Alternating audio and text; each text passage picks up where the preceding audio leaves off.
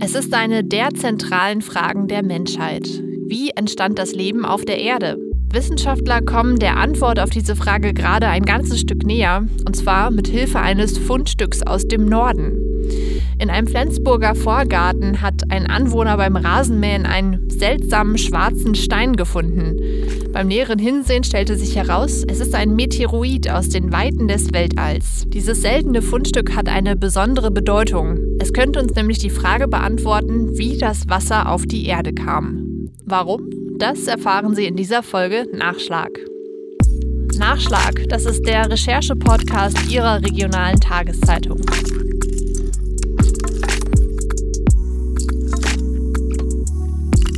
Hallo und herzlich willkommen zu diesem Nachschlag. Mein Name ist Luisa Riepe und ich stelle Ihnen hier immer ein Thema aus unserem Wochenendprogramm näher vor. In dieser Woche wollen wir über einen Stein sprechen. Ja, tatsächlich ein Stein, nicht mal besonders groß, 24,5 äh, Gramm schwer habe ich gelesen. Aber es lohnt sich trotzdem darüber zu sprechen. Und äh, warum, das wird mir gleich mein Kollege Martin Schulte erklären. Hallo Martin. Hallo Luisa. Ähm, ja, ich habe gerade schon gesagt, wir sprechen über einen Stein und unsere Hörer können ihn ja nicht sehen. Ähm, vielleicht kannst du einmal nee. kurz beschreiben, was das für ein Stein ist. Wie sieht der aus? Das ist ein Stein, der, der tatsächlich, wie du schon gesagt hast, relativ klein ist, der, ich würde mal sagen, wie eine kleine Kastanie aussieht, außen schwarz, weil Verbrennungen außen sind.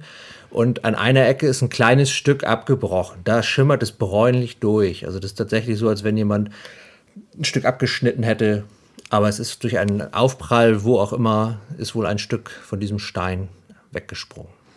Ich habe ihn ja gesehen auf Fotos und ich würde sagen, ja. er sieht jetzt nicht so besonders spektakulär aus im ersten Moment. Ähm, und wenn ich das richtig verstanden habe, hat derjenige, der ihn gefunden hat, ähm, auch erstmal nicht sofort äh, erstmal so gedacht, er hat einfach einen komischen Stein in seinem Garten gefunden. Ne? Wie kam es dazu? Genau.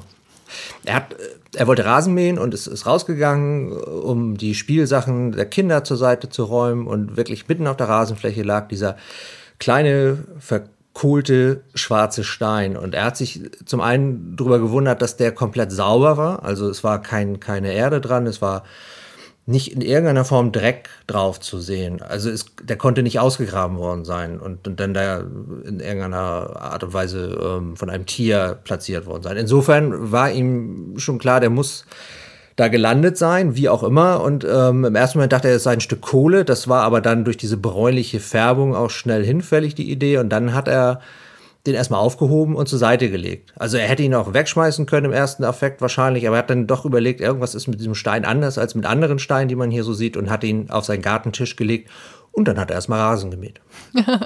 Das Ganze ist passiert, kann man ja schon mal vielleicht vorweggreifen, äh, letztes Jahr im September in Flensburg. Genau. Ähm, wie ging die Geschichte des Steins denn dann weiter?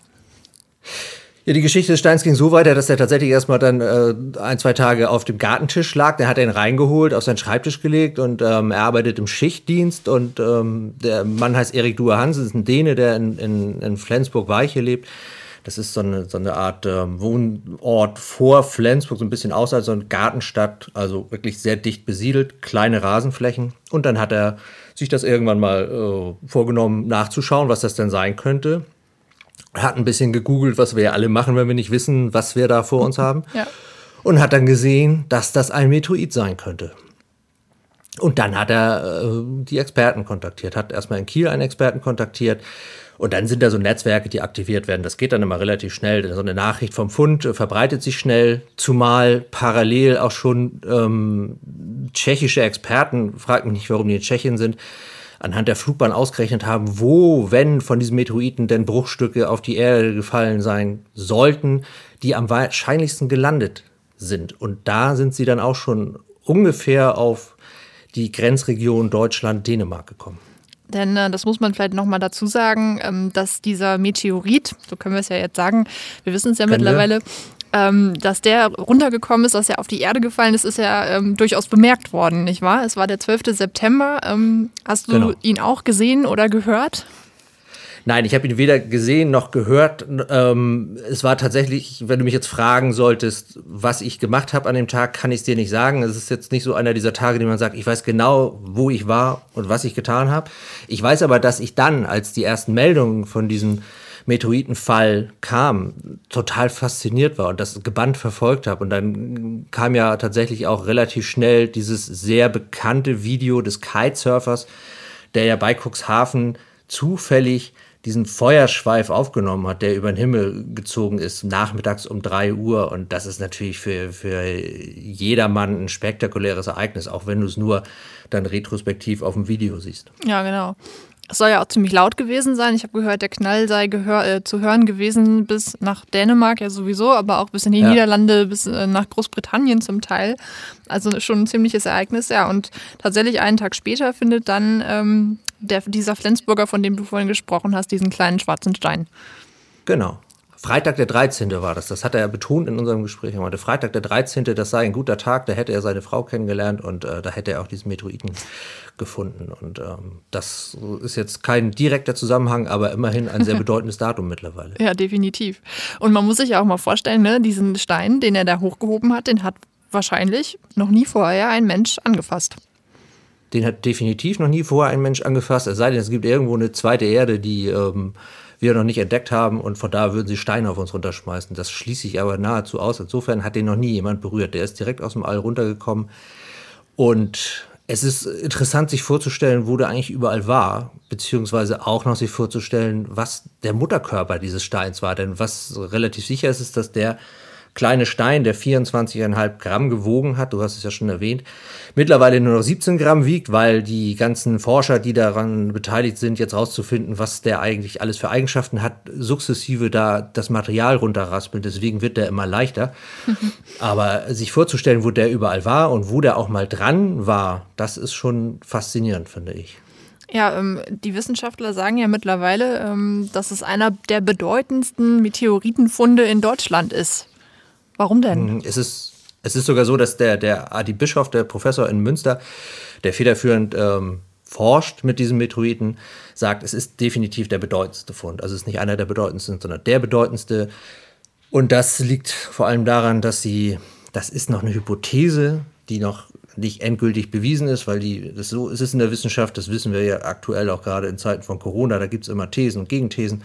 Aber die sind gerade dabei, quasi in einem Artikel die Hypothese zu formulieren, dass es der älteste Nachweis von Wasser ist, der aus dem All auf der Erde gelandet ist und damit sicherlich auch einiges über die Entstehung des Lebens auf der Erde erzählen kann. Denn Wasser ist ja nun mal die zentrale Zutat, die wir für Leben brauchen. Die Erde entstand vor ungefähr 4,6 Milliarden Jahren aus Gas und Staub. Diese Teile schwirrten um die junge Sonne und bildeten dabei nach und nach große Klumpen. Die Erde kann man sich zu dieser Zeit vorstellen wie einen großen glühenden Ball, der sich um sich selbst dreht und das viel schneller als heutzutage. Zu dem Zeitpunkt war die Erde einem regelrechten Gesteinsbombardement ausgesetzt. Die Mondkrater zeugen heute noch davon, dass die Erde in ihrer Jugendzeit von massiven Meteoriten getroffen wurde. Erst mit der Zeit kühlte die Erde langsam ab und wurde so zu dem bewohnbaren Planeten, den wir heute kennen. Aber wie kam das Wasser auf die Erde? Da sind sich die Wissenschaftler noch uneins. Es gibt zwei Hypothesen.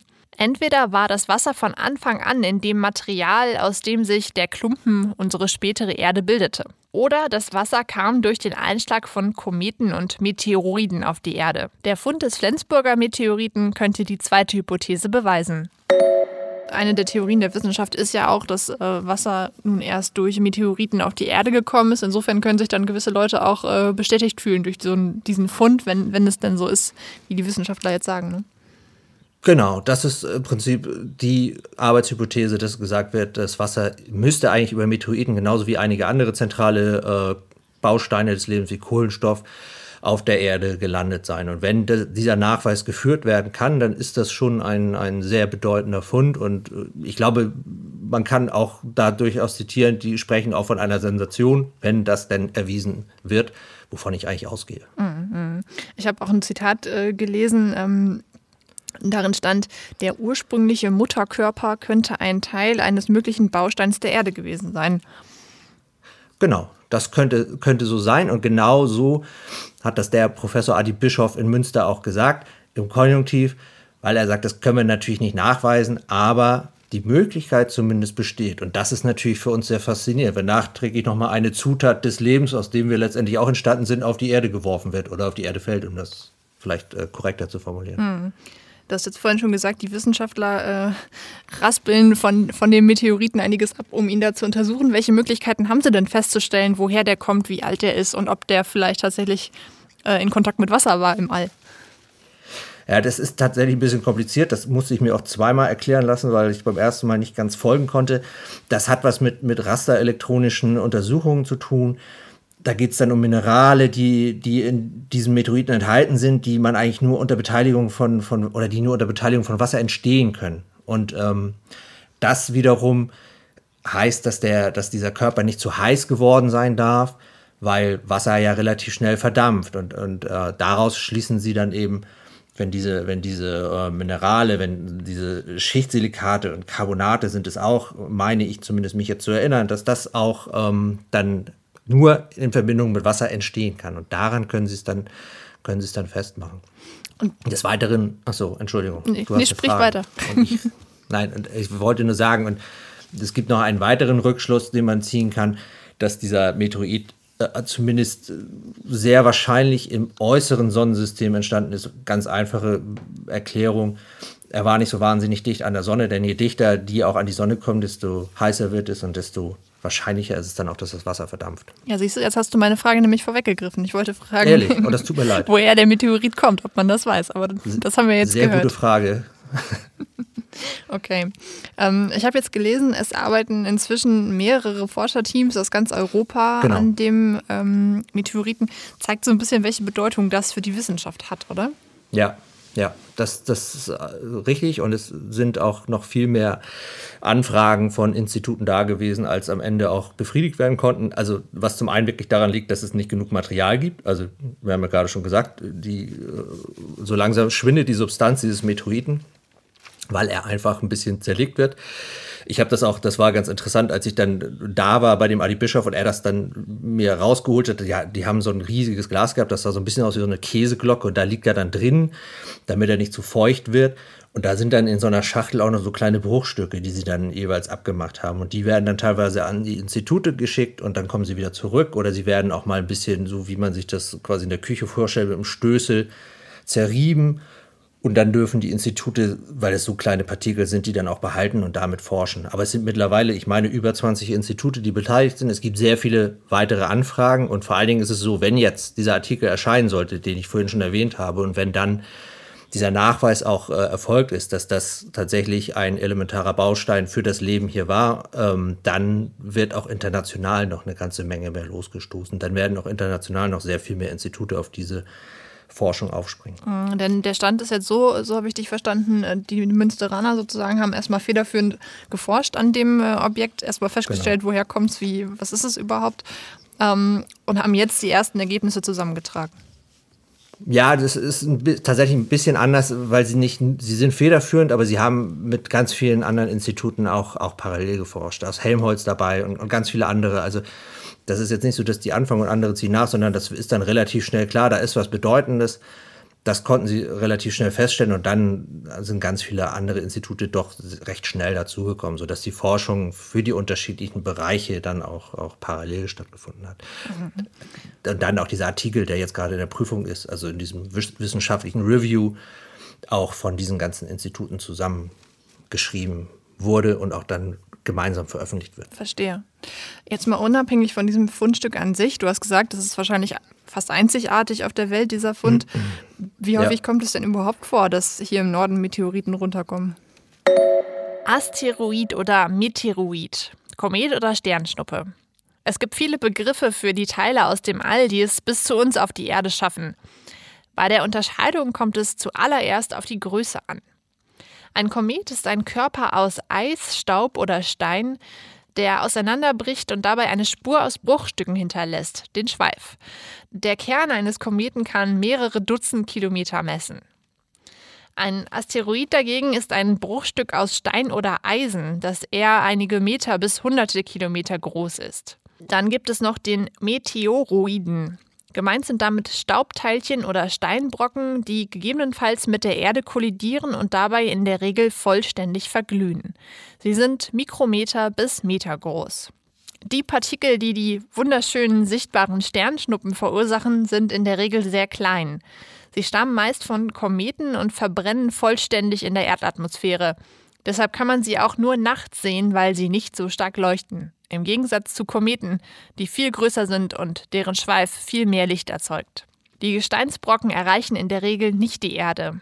Anders ist es bei einem Meteoriten. Dabei handelt es sich um ein Stück eines Meteoroiden oder eines Asteroiden, der in der Erdatmosphäre nicht vollständig verglüht und auf dem Boden aufschlägt.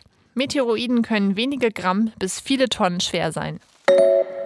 Also hier im Norden ist es wirklich sehr, sehr selten. Es ist in Deutschland auch sehr selten. Ich habe da in Münster dann mal so eine Liste gesehen. Da gab es 2002 mal in Neuschwanstein einen Meteoritenfund und dann gab es elf Jahre gar nichts und dann war der nächste wieder in Braunschweig. Und ähm, ich glaube, der so jetzt wirklich ganz im Norden würde ich dann sagen, das war tatsächlich Braunschweig und ich glaube irgendwo in den 60er Jahren nochmal in Kiel und dann hört es auch schon auf. Was gar nicht unbedingt daran liegt, dass, die, dass es keine Meteoritenfälle gibt, sondern dass die nicht gefunden werden. Weil es einfach, ich meine, die fallen ins Meer, die fallen in den Wald, die fahren auf Wiesen. Da gibt es so gut wie keine Chance, die dann zu finden. Und äh, umso mehr erklärt sich wirklich, was das für ein unglaublicher Glücksfall war, im wahrsten Wortsinne, dass dieser Meteorit in einem Vorgarten auf 80 Quadratmeter Rasen in Flensburg landet und gefunden wird. Ja, tatsächlich, weil darüber hatten wir ja ganz am Anfang schon gesprochen. Sowas kann man ja auch einfach für einen Stein halten und wirft ihn vielleicht weg oder, oder ne, bewahrt ihn vielleicht noch auf der Fensterbank auch. Aber darauf zu kommen, dass es tatsächlich so ein wichtiges Fundstück ist, ist ähm, ja. schon auch eine Leistung irgendwie. Es ist vor allen Dingen auch so, dass dieser, das, ich habe den auch in der Hand gehabt, musste den weißen Handschuh anziehen, dann durfte ich den halten und du, du, merkst, dass er sehr leicht ist und das spricht dafür, dass er eben sehr porös ist. Und der, der Professor in Münster, der Adi Bischof, meinte, der würde den Winter gar nicht überstehen. Also sobald da Wasser auf der Erde eindringt und das friert, sprengt er auseinander und dann bleibt nur noch Staub über. Ich habe tatsächlich nach dem Termin in, in Weiche, als wir dann bei dem, bei dem Finder waren, ich glaube, das hätte fast jeder gemacht. Einmal noch mal kurz da auf so einer Sandfläche geguckt, ob ich da irgendwas finde. Ich habe dann lauter tolle schwarze Steine gefunden, aber nichts, was irgendwie dem ähnlich sah, was äh, Erik Dua Hansen da gefunden hat. Aber es kann ja durchaus sein, ne, dass dieser ähm, Meteorit, wie du das sagtest, wahrscheinlich zu einem größeren Stück mal gehört hat, dass da auch noch was abgebrochen genau. und in andere Vorgärten geflogen ist, ne? Also definitiv, es ist, er ist definitiv größer geworden. Das siehst du auch an den Videoaufnahmen, weil der dann auch nachher noch zerfällt und dann so einzelne äh, Schweife sind. Und ähm, die Wahrscheinlichkeit, dass in Flensburg noch mehr runtergekommen ist, ist sehr groß. Aber wie gesagt, da sind dann Wälder, da sind Wiesen. Das äh, ist, ist nahezu ausgeschlossen, da noch irgendwas zu finden. Also, dass der gefunden wurde, das ist schon ich habe das immer, immer damit verglichen, hätte er an dem Tag Lotto gespielt, wäre die Wahrscheinlichkeit, dass er den Jackpot geknackt hätte, glaube ich, noch wesentlich größer gewesen, als dass an dem Tag ein Stück Meteorit auf seinem mitten auf seinem Rasen lag. Ja, ähm, du hast ihn ja besucht, hast du gerade gesagt und auch kennengelernt. Ähm, ja. Denkt er denn häufiger nochmal an den Tag zurück? Also er verfolgt ganz genau, was da passiert. Er hat auch sich jetzt mittlerweile verabredet mit dem Professor Adi Bischof in Münster. Die wollen demnächst mal sich treffen und auch ähm, darüber sprechen, was er da gefunden hat, was jetzt weiter passiert. Er ist sehr interessiert auch grundsätzlich an, an, ähm, am Weltraum, an, an den Themen. Er ist ein sehr, sehr wissenschaftlich denkender Mensch, was auch vielleicht erklärt, warum er den gesehen hat. Also er hat tatsächlich mir den Satz gesagt, es war nicht nur Glück, dass der da gelandet ist, sondern es war auch Glück, dass ich ihn gefunden habe, weil ich glaube, dass viele andere den einfach nur weggeschnipst hätten. Und ich glaube, da ist was dran, denn er interessiert sich tatsächlich auch zufälligerweise noch ein Zufall auch für Wissenschaft und für alles, was mit dem Weltraum zusammenhängt. Mm, mm, verstehe. Hätte er den Meteoriten eigentlich auch behalten können? Äh, das ist tatsächlich ein bisschen kompliziert, weil ähm, er hätte einen Teil des Meteoriten behalten dürfen. Da gibt es so eine, ich habe auch die Frage gestellt, nachdem ich dann gesehen habe, wie da jetzt so allmählich der schon ohnehin nicht besonders große Meteorit so langsam zurechtgeraspelt wird, habe ich mal gefragt, ob nicht irgendwann auch mal ein so ein Kernstück übrig bleiben muss. Und es ist tatsächlich so, dass das vorgeschrieben ist, oder gibt es so ein Agreement, dass man entweder 20 Gramm behält oder 20 Prozent, wenn 20 Gramm nicht mehr vorhanden sind. Da der ja nun 24 nur hat und weiter geforscht wird, wird es wohl bei den 20 Prozent bleiben. Das sind dann so um und bei, ich bin jetzt in Mathe nicht so wahnsinnig gut, aber ich glaube so vier bis fünf Gramm. Ähm, ja, genau. Und da kann man dann im Prinzip sagen, das ist genau das, was auch der Finder hätte behalten können. Also er hätte 20 Prozent behalten dürfen, den Rest hätte er abgeben müssen im Dienste der Wissenschaft. Alles klar. Wie ist der äh, Meteorit überhaupt von Flensburg dann nach Münster gekommen? Das haben wir, glaube ich, noch nicht geklärt. Oh, das ist tatsächlich auch eine Frage, die werde ich dir jetzt nicht beantworten können. Das kann ich dir gar nicht sagen. Also ich nehme mal an, dass der transportiert worden ist in so einer Box, aber das habe ich gar nicht, gar nicht gefragt. Ich weiß, dass der nachher nach Kiel gegangen ist und von da dann nach Münster. Meine Vermutung ist, dass in diesem Glasgefäß das ich ja vorhin schon beschrieben habe, dann auch schon dieser Meteorit dann einfach rübergefahren worden ist. Mhm. Also ich glaube nicht, dass sie den mit der Post schicken. Ich glaube, die bringen den dann tatsächlich vorbei. Kann ich dir aber nicht genau beantworten. Und der ist dann verk verkauft, verkauft Hätte ich fragen sollen. worden oder, oder wie hat er den Besitzer gewechselt sozusagen? Nee, er hat den, er hat den, er hat den rübergereicht tatsächlich. Also er hat, er hat Kaufangebote bekommen hinterher, nachdem der Stein schon in Münster war, auch äh, relativ offensive Anfragen bei Facebook.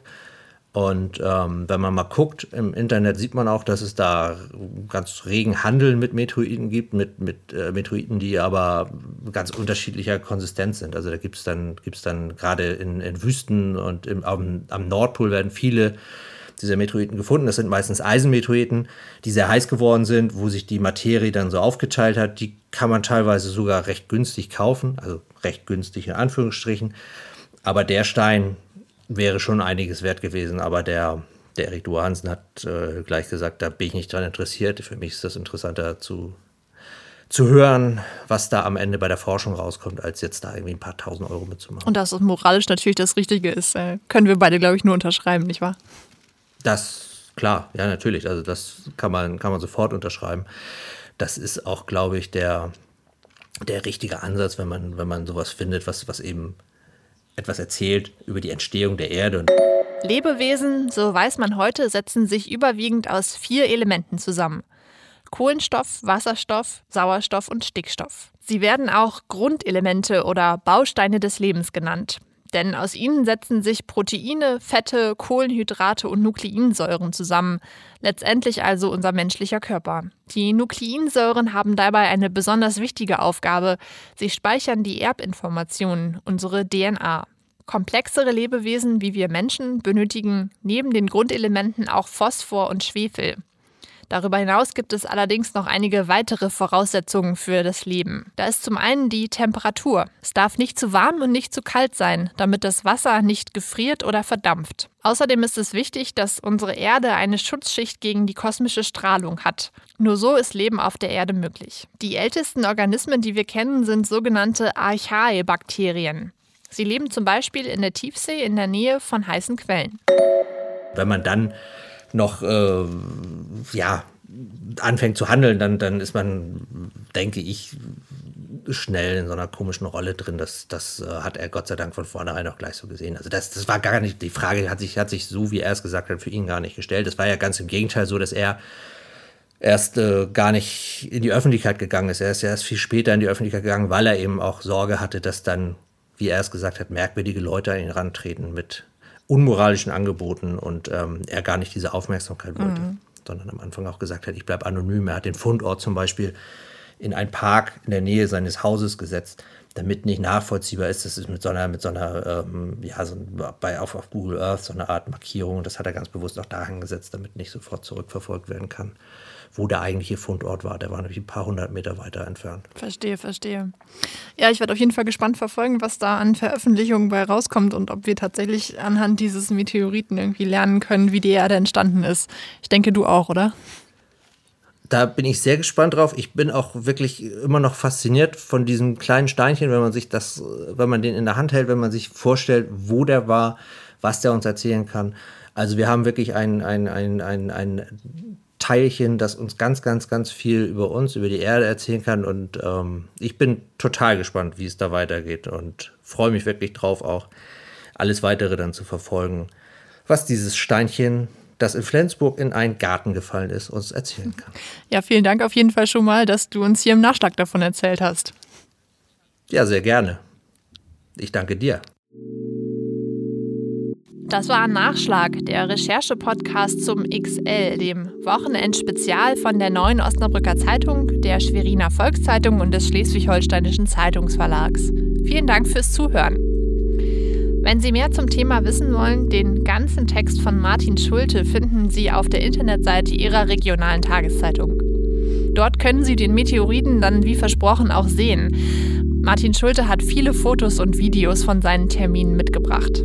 In der nächsten Woche sprechen wir dann über das Thema Überschuldung. Ich würde mich freuen, wenn Sie wieder dabei sind.